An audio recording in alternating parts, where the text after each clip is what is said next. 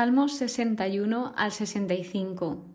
Mientras estaba estudiando los cinco salmos de este episodio, he parado un momento y de repente, como llevaba tantos capítulos, pues al final son los mismos temas o temas muy similares y de momento hasta lo que llevamos ahora son salmos escritos por David y muchos de ellos, por no decir casi todos o todos, son escritos en momentos muy, pero que muy duros. Y claro, pues tú lo lees sentado, en casa, pues generalmente tranquilo y tal vez al estar como repitiéndose mucho el mismo tema, podemos perder el sentido y podemos como desconectar. Hasta que en el día de hoy he dicho, ostras, es que al final yo estoy diciendo todo esto porque os estoy explicando lo que me están transmitiendo estos salmos y lo que voy estudiando, pero es que esto es de admirar el comportamiento de David que tuvo en todas y cada una de las batallas. O sea, es que imaginaos huyendo de uno que fue de sus mejores amigos, con quien tenía muchísima confianza, como era el rey Saúl, Luego, hasta su propio hijo le perseguía, le perseguía personas que no entendía el por qué le perseguían, le perseguían sin motivo, injustamente, muchísimas personas en contra de él, buscaban incluso su muerte. Y a pesar de todo esto, a pesar de que él tuvo que huir, que refugiarse en diferentes sitios como en cuevas, pues él seguía confiando, seguía confiando en Dios y con el foco puesto. Y es de lo que vamos a tratar alguno de los salmos de hoy. Y muchas veces, pues esto, ¿no? Que no somos conscientes de lo que estamos leyendo. O sea, sí lo leemos y, y decimos bien, pero ¿nos ponemos en situación de cuando pasó esto? Ahí os dejo esa reflexión y ya sí que sí empezamos con el Salmo 61 que por supuesto todos los salmos de, hoy, desde el 61 al 65, están escritos por David. Salmo 61 se titula Oración de un desterrado y fue escrito en el desierto de Judá, cuando David estaba huyendo de su propio hijo, Absalón. Entonces, aquí he decidido dividirlo como en tres partes para ver esa estructura que utilizaba David en alguna de sus oraciones. Primero lo que hace es pedir, o sea, le pide al Señor, escucha, Señor, atiende, condúceme, hospédame. Y pues también reconoce cómo está Él. En esos momentos dice, te grito con el corazón desmayado. Es decir, y el corazón desmayado, tener el corazón desmayado al final, pues lo que transmite es tristeza, pena, cansancio, o sea, un estado de debilidad, de desánimo, tanto emocional como espiritual. Entonces, David nos está expresando el cómo se siente y pues está ahí en ese momento de oración con el Señor, diciéndole y pidiéndole que por favor le hospede siempre en su tienda y que también le acoja al amparo de sus alas, es decir, que siempre quiere estar en el Señor y que el Señor le proteja. Porque para David, lo repite constantemente, se refugia en el Señor. De hecho, si él no se refugiase en el Señor, quién sabe lo que habría hecho y estaría tremendamente hundido en depresión y si estaría. Entonces, luego, como que nos cuenta lo que hace el Señor, ¿no? La primera parte que os he dicho la he dividido en esa sección, sección 1, y ahora, por ejemplo, hago una nueva sección que pues habla al Señor diciendo, tú escuchas, me otorgas, o sea, aquí nos muestra las acciones de Yahvé, Sección 1, las peticiones de David para Dios y sección 2, las acciones de Yahvé, o sea, ¿qué hace Yahvé? Y aquí David lo está reconociendo, está dando testimonio de lo que hace. Luego como que vuelve un poco a la estructura 1 y dice, reine por siempre en presencia de Dios. La lealtad y la fidelidad lo guarden, pero aquí se refiere, está pidiendo por el rey, de que el rey pues guarde esa lealtad y fidelidad, porque al final un buen rey tiene que ser justo y leal.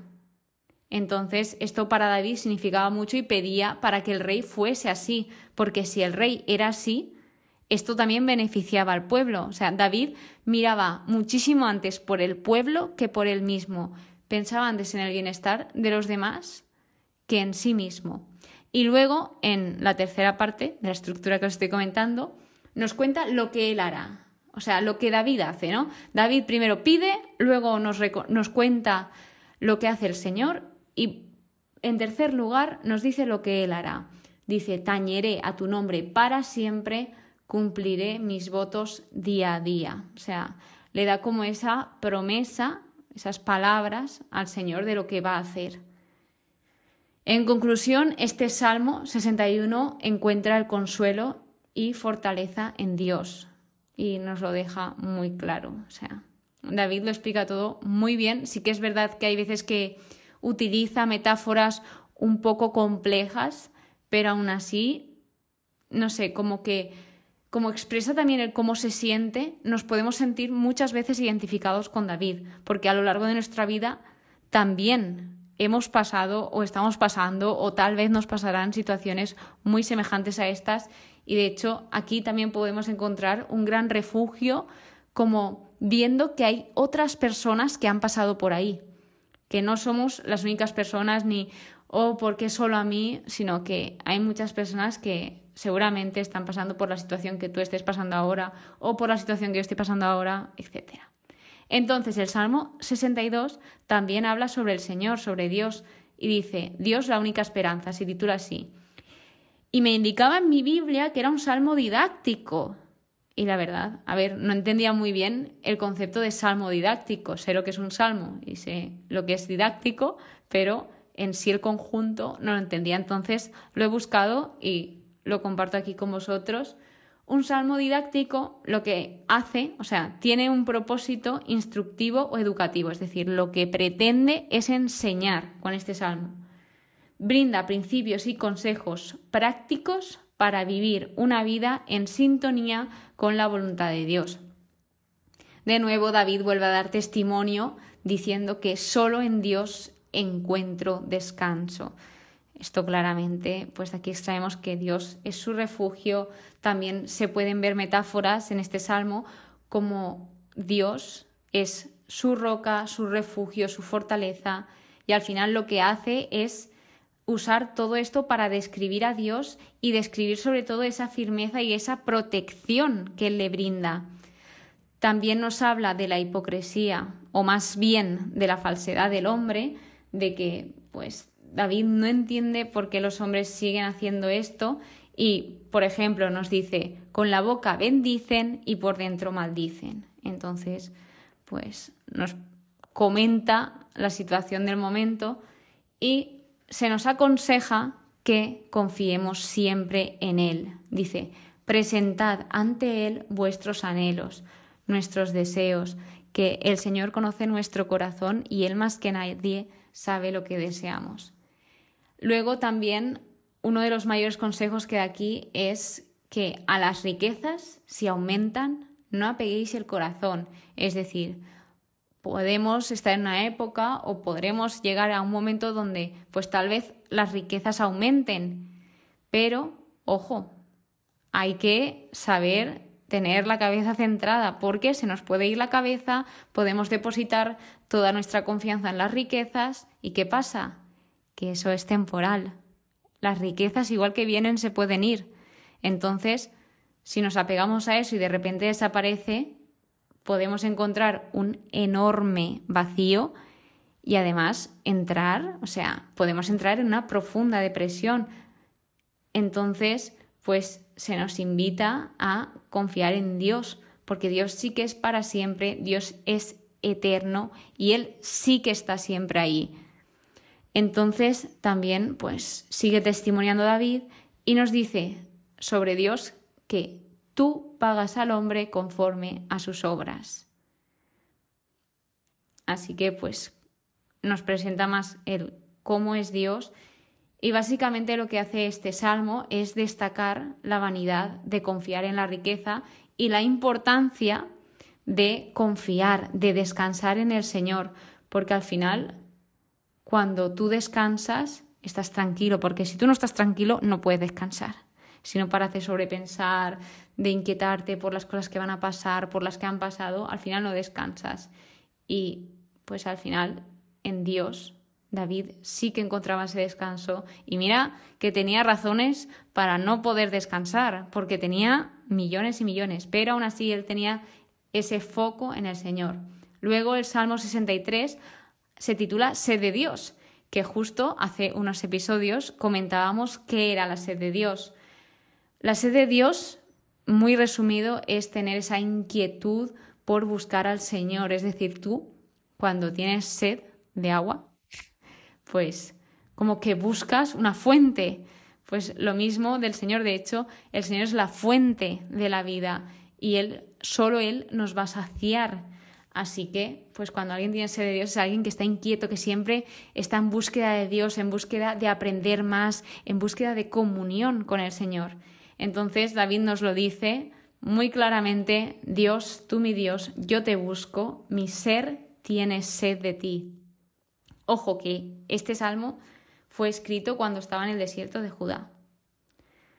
Luego también nos muestra David que él contempla su fuerza y su gloria, y nos dice que el amor de Dios es mejor que la vida. Entonces aquí extraemos que al final, o sea, el amor de Dios es lo máximo que alguien puede experimentar. Y otra de las cosas que nos muestra es la experiencia de buscar a Dios durante la noche, porque en el versículo 7 nos dice David, si acostado me vienes a la mente, quedo en vela meditando en ti. Es decir, al final no es lo mismo orar por la mañana, orar a mediodía, orar por la tarde que orar por la noche. Cada momento del día pues tiene algo de especial. Entonces, pues la noche también tiene especial. De hecho, en la noche pues ya está todo oscuro, hay más quietud, descanso, silencio, por lo que pues aquí también nos podemos hacer una idea de esta oración de David. En conclusión, el Salmo 63 expresa el anhelo y la búsqueda del salmista por la presencia y el amor de Dios. Y pasando al Salmo 64, este se llama castigo de los calumniadores, donde aquí lo que está haciendo es pedir al Señor que le guarde, que le proteja de sus enemigos, que le proteja de los malhechores. Y me encanta este salmo porque hay como una pregunta que es la que se hacen como los que aquí describen los malhechores, y se les contesta, se les da una respuesta que dicen, ¿quién los observará? ¿Quién lo observará refiriéndose a lo que hacen y escrutará nuestros secretos? Como refiriéndose a que todo lo que hacían nadie se enteraba, nadie se daba cuenta, o sea que por más maldades que hiciesen, que nadie les iba a decir nada. Pero se les contesta. Dice, los escruta el mismo que escruta al hombre por dentro, la mente oculta. Es decir, que al final Dios nos conoce, no podemos ocultar nada ante Dios porque Él sabe todo, Él todo lo ve, todo lo oye, todo lo escucha. Así que, pues, Él conoce todas nuestras obras, conoce nuestro corazón. Y luego va acabando este salmo diciendo en el versículo 11, el honrado se alegrará por Yahvé y en él buscará cobijo. Se felicitarán los hombres rectos. Es decir, pues que al final la persona honrada, la persona justa, verá obrar a Yahvé, verá a Yahvé hacer justicia y se alegrará, porque aparte de esa justicia, que la justicia pues al final, cuando se hace justicia, es motivo de, de felicidad pues cuando esto se hace también es dar testimonio y ser testigos de cómo Dios ha obrado. Y bueno, otra de las cosas que hace este salmo es describir métodos y pues planes maliciosos que tienen los enemigos. Pero a pesar de describir todo esto que tienen planeado los enemigos, está confiando el salmista en que Dios frustrará esos planes y también les traerá la derrota, porque al final Dios es justo. Y por último, el Salmo 65 es un himno de acción de gracias. Además, este himno lo que hace es reconocer esa importancia de Dios como creador y gobernante en la naturaleza. ya que pues está también celebrando la bondad y el poder de Dios en la naturaleza y en la provisión de la humanidad, o sea, es decir, que Dios provee. Y bueno, pues aquí básicamente se centra en esa generosidad que tiene con el cuidado y la fertilidad de la tierra y el control del mar. Por ejemplo, primero se refiere a que Dios escucha, también se nos dice, dichoso el que eliges e invitas a habitar dentro de tus atrios. Además, también nos llega a decir que los demás, los que habitan en confines lejanos, se estremecen al ver tus signos, es decir, que no solo las personas del pueblo de Israel eran testigos de ese gran poder que el Señor tenía, sino que los demás también eran testigos y se daban cuenta de que Dios era poderoso. Y por último, lo que nos dice, que he querido destacar en este episodio, es el arroyo de Dios va lleno de agua. Tú preparas sus trigales. Ojo, va lleno y prepara. Es decir, Dios nos prepara y lo que hablábamos de la sed de Dios en el Salmo 63, pues ahora en el 65, dos salmos después, nos dice, va lleno de agua, es decir, pues al final Dios nos llena, Dios nos sacia de esa sed que nosotros tenemos y que Él nos va preparando poco a poco para que demos ese fruto. Entonces, pues espero que a lo largo de este episodio hayáis reflexionado sobre esa pregunta de ¿soy consciente de lo que leo? Porque en mi caso hay muchas veces que no soy nada consciente de lo que leo. O sea, digo, mm, ¿me puedo parar y pensar en lo que acabo de leer? Porque hay que ponerse en situación, creo yo, en varias ocasiones. Así que espero que hayas aprendido. Muchísimas gracias por escucharme, de verdad, de todo corazón. Gracias por estar aquí. Nos vemos en el siguiente episodio. Que tengas muy buen día y que Dios te bendiga.